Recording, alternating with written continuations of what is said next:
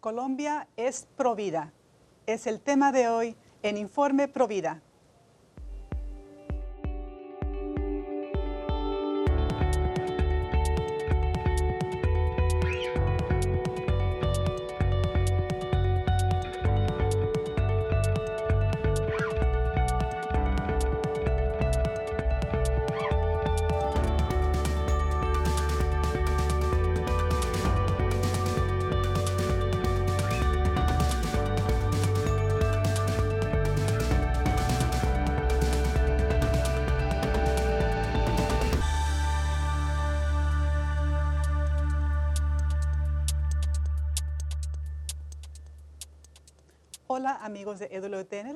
Astrid Bennett Gutiérrez. Estamos en los estudios de EWTN en Orange County. Les damos la bienvenida a otro episodio más de Informe Provida. En esta ocasión tenemos un invitado muy especial para hablar del tema de hoy, que Colombia es, ha sido y sigue siendo Provida. Estamos todos con esta eh, tristeza tan grande por lo que aconteció en la Corte Constitucional de Colombia, pero sabemos que el movimiento Provida no baja la guardia. Seguimos luchando y para este tema tenemos un invitado muy, muy especial que es el director de Unidos por la Vida en Colombia, Jesús Magaña. ¿Cómo estás el día de hoy, Jesús? Astrid, muy bien, muchas gracias por la invitación. Un saludo a toda la amable audiencia de EWTN. Qué alegría tenerte este programa porque es un tema tan importante. Pero antes, que, antes de hablar del tema este, y de lo que ha pasado en Colombia y lo que están haciendo ustedes ahora en respuesta, quiero dar un poco eh, lo que es tu trayectoria. Tú eres ingeniero, eh, tienes un Master's en Administración en ingeniería y también en desarrollo social. Eres casado con cuatro hijos. Eres provida desde el año 1986. Eres conferencista internacional, director de Unidos por la Vida y has organizado 16 marchas nacionales por la vida desde Colombia en el 2006. Jesús, tú compartiste con nuestro productor Jaime sobre un evento, una conversación en particular que fue el inicio de tu este, entrada en el movimiento Provida. ¿Nos puedes contar sobre eso y sobre la persona especial que tú conociste?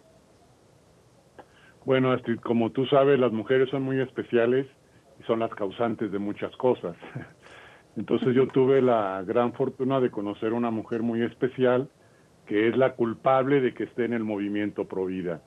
Esta era una mujer eh, pues eh, increíble, medía poquito, era bajita, morenita, arrugadita y tenía una sonrisa que cautivaba y derretía a todos los hombres. Esta mujer se llama Teresa de Calcuta. Y entonces cuando la conocí en un congreso de jóvenes en México, nos impresionó mucho porque nos dijo que Dios nos tiene a todos en su corazón, nos ha pensado desde toda la eternidad para una misión muy especial.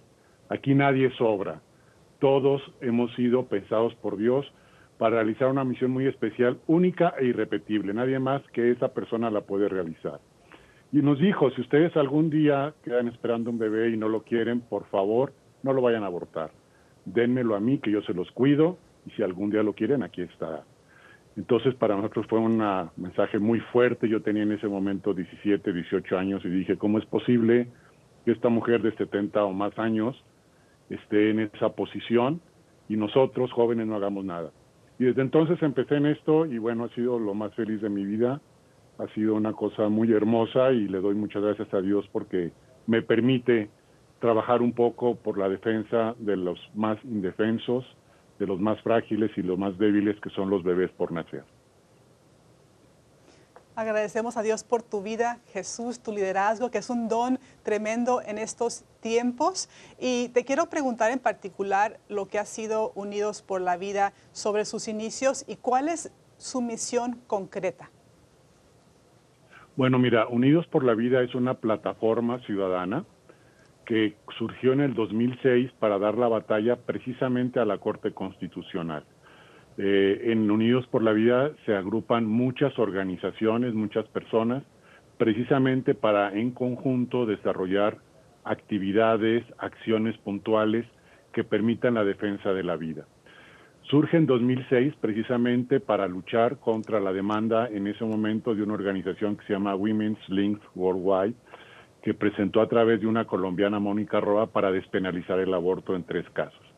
Hicimos una batalla muy importante, presentamos cuatro millones de intervenciones ciudadanas para oponernos a esta reforma.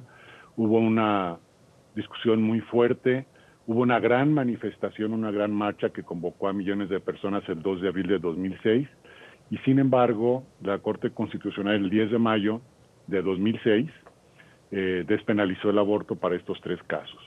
Fue una cosa muy triste que precisamente el Día de la Madre lo despenalizara. Desde entonces en Unidos por la Vida nos propusimos a, corregir esta situación porque la Corte está actuando en contra precisamente de lo que debe defender, que es la Constitución. Eh, en el artículo 11 de la Constitución de Colombia se dice con toda claridad que la vida humana en Colombia es inviolable y que no habrá pena de muerte. Habla de vida humana no, que no será inviolable y que recoge el espíritu de, la, de los constituyentes de 1991 que se opusieron al aborto. Y sin embargo, eh, cuatro magistrados de la Corte decidieron en el 2006 despenalizar el aborto. Ahora, eh, pues este, 16 años después, la Corte Constitucional con diferentes magistrados eh, ha vuelto a emitir una sentencia con cinco magistrados de los nueve. Estuvimos a punto de ganar esta, esta lucha, en donde se pedía por los movimientos abortistas, especialmente financiados por la IPPF, a través de Profamilia aquí, que es su filial en Colombia, financió esta demanda y pedían la despenalización total del aborto en Colombia hasta los nueve meses. Y ahora aquí hay una palabra muy importante. En Colombia no está legalizado el aborto, no hay ley de aborto. Está despenalizado por la Corte de una manera abusiva.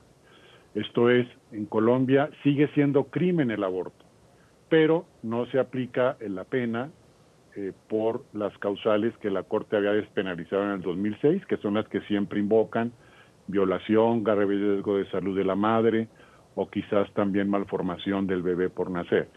Ahora lo que querían era que sin ninguna causal, esto es abierto totalmente, se despenalizara el aborto hasta los nueve meses.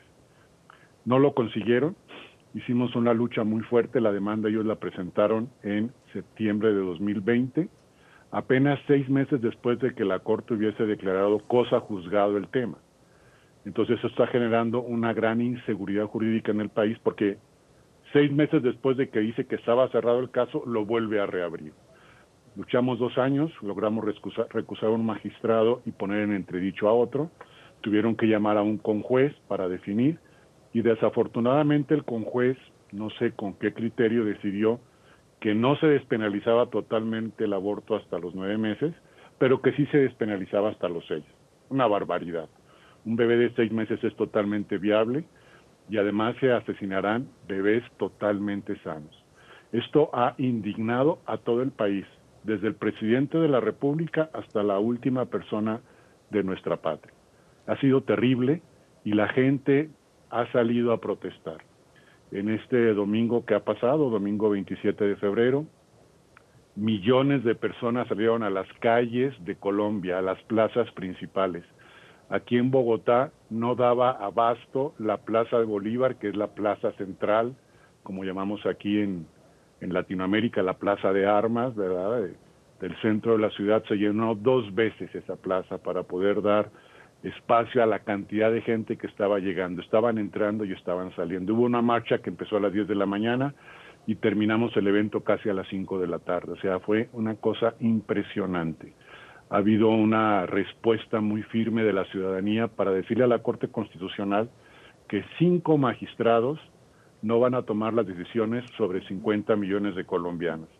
Una respuesta muy firme porque además ellos ni siquiera han sido elegidos democráticamente y están, hay un término técnico jurídico que es prevaricar, están prevaricando ellos porque están faltando a su deber que es defender la Constitución. Ellos están violando la Constitución en su artículo 11 y en su artículo 44. Por eso la gente salió a decirles no más. En la plaza se escucharon muy fuerte las voces de pedir su renuncia por dignidad y por vergüenza y pues estamos en eso, estamos viendo todos los mecanismos eh, que nos permite nuestro sistema de derecho, nuestro sistema democrático, para pedir la renuncia de estos magistrados y la nulidad de esta sentencia.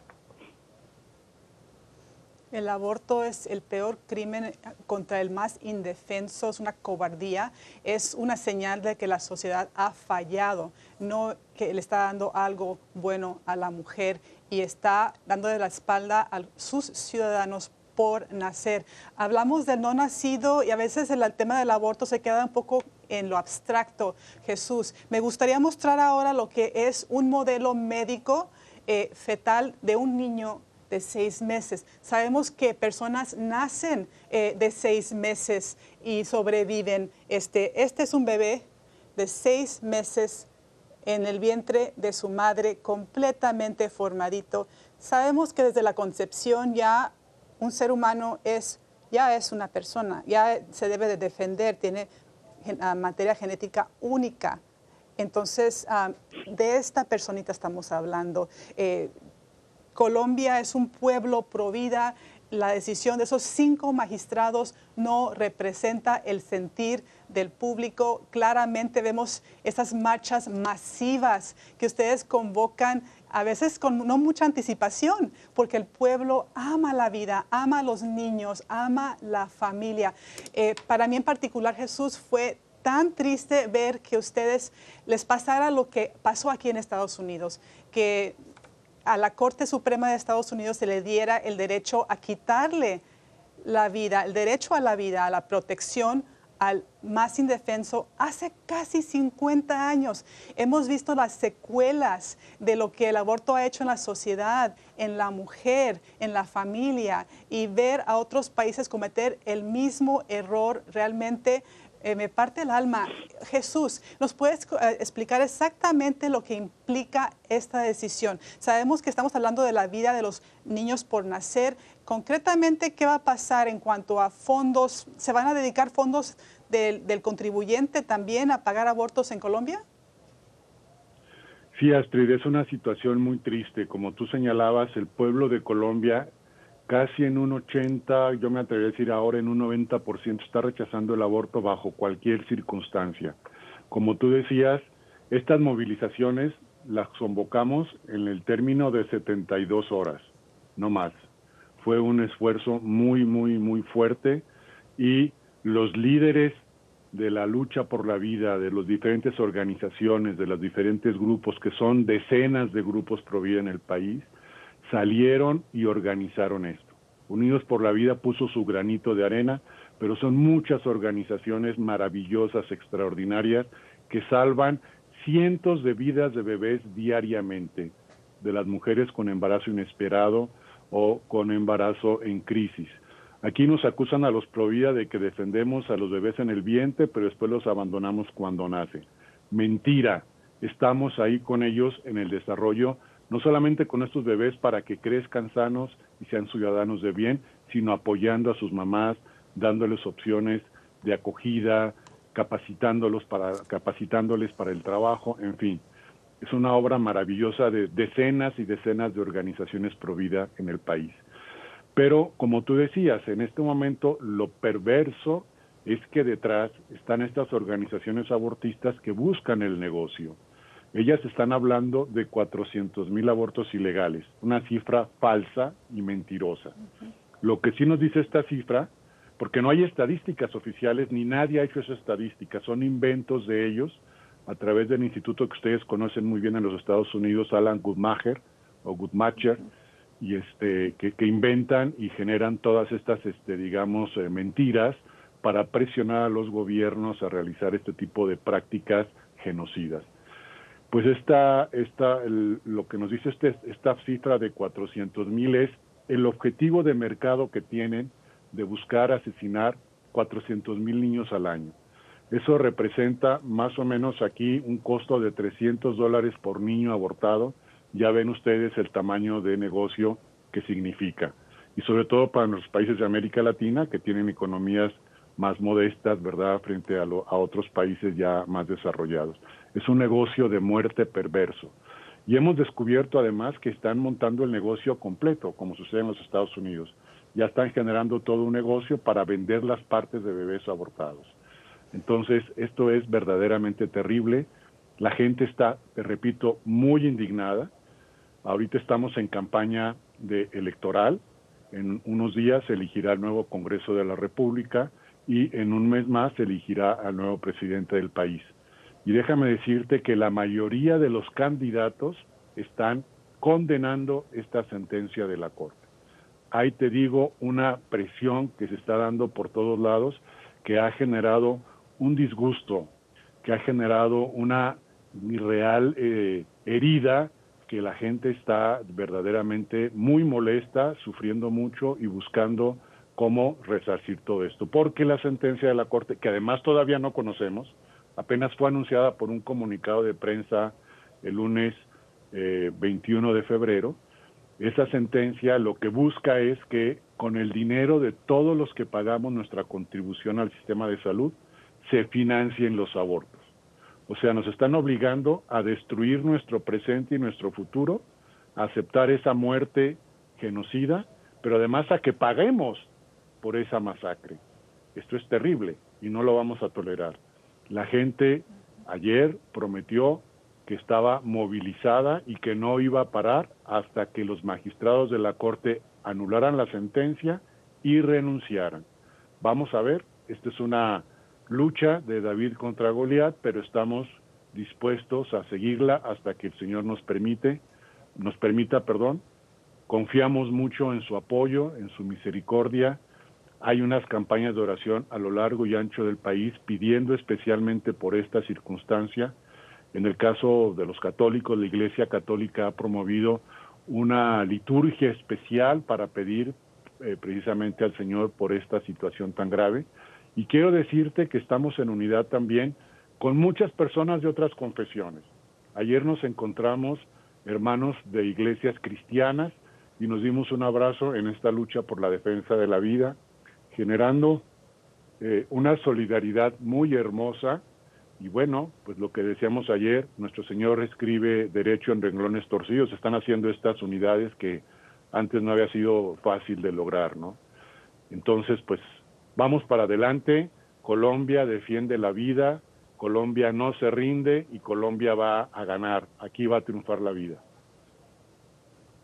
Amén. Yo digo que ya ha triunfado con personas como tú, con todos los que son pro vida en Colombia, con todos los que hacen toda la labor día con día. Me toca a mí colaborar con los CAM en Colombia. Es una red enorme de centros de ayuda para la mujer. De hecho, Jesús, la parte más grande de Provida es la parte que ayuda a la mujer embarazada día con día y con sus hijos ya nacidos día con día. Eso muchas personas no lo saben. Em, he estado yo en la radio, um, diferentes lugares, hablando sobre Colombia y yo le digo a mis hermanos estadounidenses, tenemos que ver lo que está pasando en Colombia. Nos debe importar, debemos de ayudar de cualquier forma, eh, porque está pasando allá lo que pasó acá es increíble escucharte y ver que son las mismas artimañas del enemigo que se usaron en Colombia, que aquí se usaron hace 50 años, las mentiras, las, las ah, historias exageradas, sentimentalistas para poder ah, influir en la opinión pública, cuando sabemos muy bien, Jesús, que inclusive en los casos extremos que se presentan, eh, salud de la mujer, eh, caso de violación eh, o que el niño venga con alguna enfermedad, en esos casos existe esperanza, ya está tan avanzada la ciencia, la medicina, podemos ayudar, inclusive en esos casos tenemos que ayudar a ambos. El Provida defiende a ambos, madre e hijo. Esa es la realidad. Este, me gustaría preguntarte ahora, porque yo les digo a mis, compañeros, tenemos que eh, entender que aquí en Estados Unidos con nuestros fondos que pagan por los, las ONG pro aborto, se generan fondos que van al extranjero. Esos grupos que presentaron la demanda en la Corte Constitucional de, Colombia son grupos norteamericanos de Nueva York. Son fondos que, vienen de acá para influir en Colombia. Entonces nos debe interesar lo que está pasando eh, en Colombia. Cuéntanos cuáles son los siguientes pasos para ustedes para poder contrarrestar eh, esta ola de muerte? Claro, Astrid, no, muy importante lo que señala, son las mismas mentiras que se han usado. Aquí nos, nos, nos, metieron la idea sentimentalista de que pobrecita la niña violada, cómo va a vivir con ese bebé, lo va a ver al violador en la cara de ese bebé, etcétera, etcétera. ¿no? Y la verdad es que desde que se despenalizó el aborto en el 2006, fíjate el dato, 92% de los abortos amparados bajo estas causales son por causa de salud mental, ni siquiera salud física de la mujer, salud mental, o sea, se siente deprimida, siente alguna angustia, venga y aborta. Y firma ahí cualquier personaje, salud mental, y el 92% de los 60 mil abortos que se han hecho desde entonces son por causa de salud mental. Esto es un abuso y una mentira. Y ahora se destaparon, se quitaron la careta y querían el aborto a libertad porque el negocio no les estaba funcionando. Tú lo dices muy bien, Astrid. Estamos recibiendo fondos ya, además declarados por ellos, de Open Society Foundation. Ellos hicieron una gran felicitación el lunes diciendo que qué maravilla que Colombia les penalizaba el aborto. El señor, eh, que ustedes saben, eh, soporta Open Society es el señor George Soros, ¿no? Y también tenemos información de ingreso de dineros de la Rockefeller Foundation y también tenemos alguna información que estamos confirmando de la Ford, de la Ford Foundation. Entonces, bueno, pues sí hay un dinero muy importante.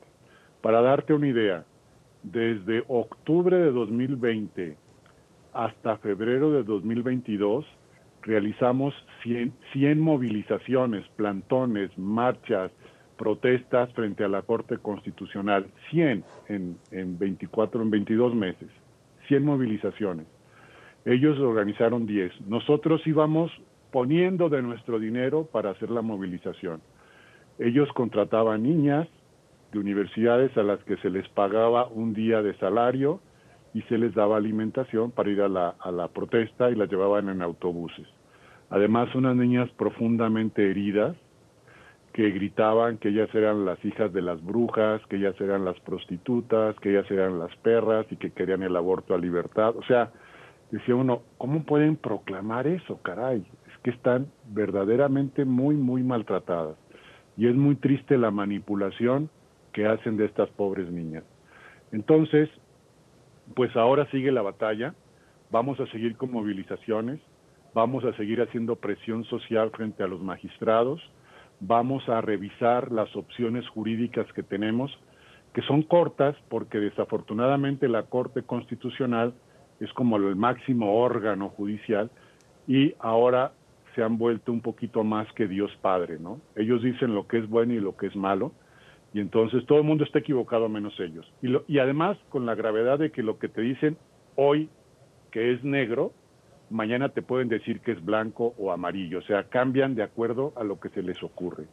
Y eso lo están haciendo bajo un esquema que ellos llaman activismo judicial, porque dice que la constitución es viva y que debe de adaptarse a las nuevas formas y a los nuevos cambios que pide la sociedad. O sea, son unos manipuladores que lo que hacen es imponer su agenda ideológica desde el poder de la Corte. Es terrible. Entonces vamos a ver todas las opciones, se está barajando inclusive por parte del presidente de la República de convocar un referendo para que el pueblo se exprese si está de acuerdo con eso o no. Entonces aquí hay tres formas para reformar la Constitución. Referendo, acto legislativo o asamblea constituyente. Y las tres están sobre el tapete. Vamos a ver qué vamos a realizar, perdón la redundancia, y vamos también a buscar la mejor forma para solventar y solucionar esto. No sé si nos vamos a tardar una semana o 100 años, pero vamos a ganar. La vida siempre triunfa, la verdad siempre brilla y esto lo vamos a ganar. La población en Colombia no quiere, rechaza nuevas formas de violencia especialmente diseñadas en los escritorios de magistrados ideologizados de las Cortes, especialmente ahora de la Corte Constitucional. Así se expresó en un manifiesto que fue el que se proclamó el domingo 27 de febrero. No más violencia, y menos esta tan terrible en donde la propia madre es obligada a pagar para destruir a su propio bebé. mujeres apresionadas, mujeres tristes, mujeres angustiadas que son manipuladas para llegar a este crimen. Como tú decías, Astrid, este crimen no solamente mata al bebé, destruye a su mamá, pero también a su papá y también a toda la sociedad.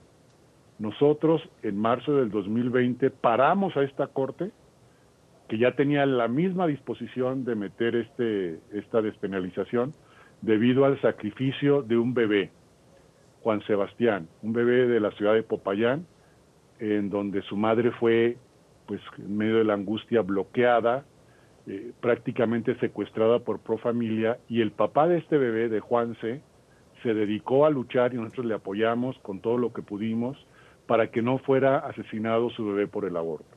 Movilizamos al país, la opinión pública se sensibilizó y al final Profamilia, desobedeciendo un dictamen de un juez de la República, ejerció el aborto contra Juan Sebastián cuando había cumplido ya ocho, ocho meses de gestación. Ocho meses de gestación.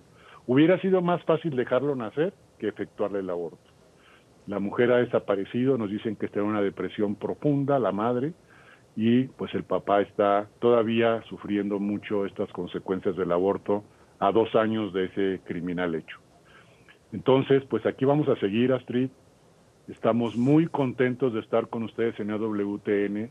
Hemos sentido su apoyo y su presencia y queremos pedirle a todos nuestros hermanos del continente, especialmente a los Estados Unidos, que oren por nosotros y si pueden que nos apoyen de alguna otra manera, sería maravilloso porque esta lucha la vamos a seguir dando hasta donde Dios nos permita.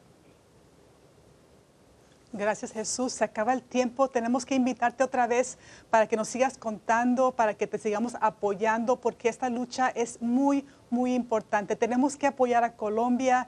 Todo lo que pasa en tu país repercute, lo que pasa acá en Estados Unidos repercute. Somos hermanos, tenemos que ayudarnos mutuamente. Cuenta con las oraciones, el ayuno, todo lo que podamos hacer por ustedes. Esta es la lucha eterna contra el bien y el mal. Claramente es una batalla espiritual principalmente, pero también es importante que participemos políticamente en el mundo de las ideas. Esto es muy importante. Eh, Jesús, te quiero agradecer por todo lo que has compartido y más que nada por tu gran labor y entrega, que es muy ejemplar y es una gran inspiración para todos nosotros. Jesús, gracias. Muchas gracias, Astrid. Un abrazo muy grande a todos, a EWTN. Muchas gracias por toda la labor que realiza y ojalá que siga creciendo y llegando a muchos corazones y tocando muchas almas. Gracias. Gracias. y amigos, acuérdense que pueden encontrar más información sobre Unidos por la Vida Colombia en nuestra página de Facebook, informeprovida.com. Nos pueden escribir al correo electrónico edrutn. Perdón, informeprovida.edrutn.com. Me pueden encontrar a mí en redes sociales, Instagram, Facebook, Telegram, y somosprovida.com, Astrid Bennett Gutiérrez. Y también les pondré información sobre cómo pueden ustedes participar en las ah, acciones concretas de Unidos por la Vida en Colombia. Y acuérdense amigos que todos los católicos somos Provida. Hasta la próxima. Dios los bendiga.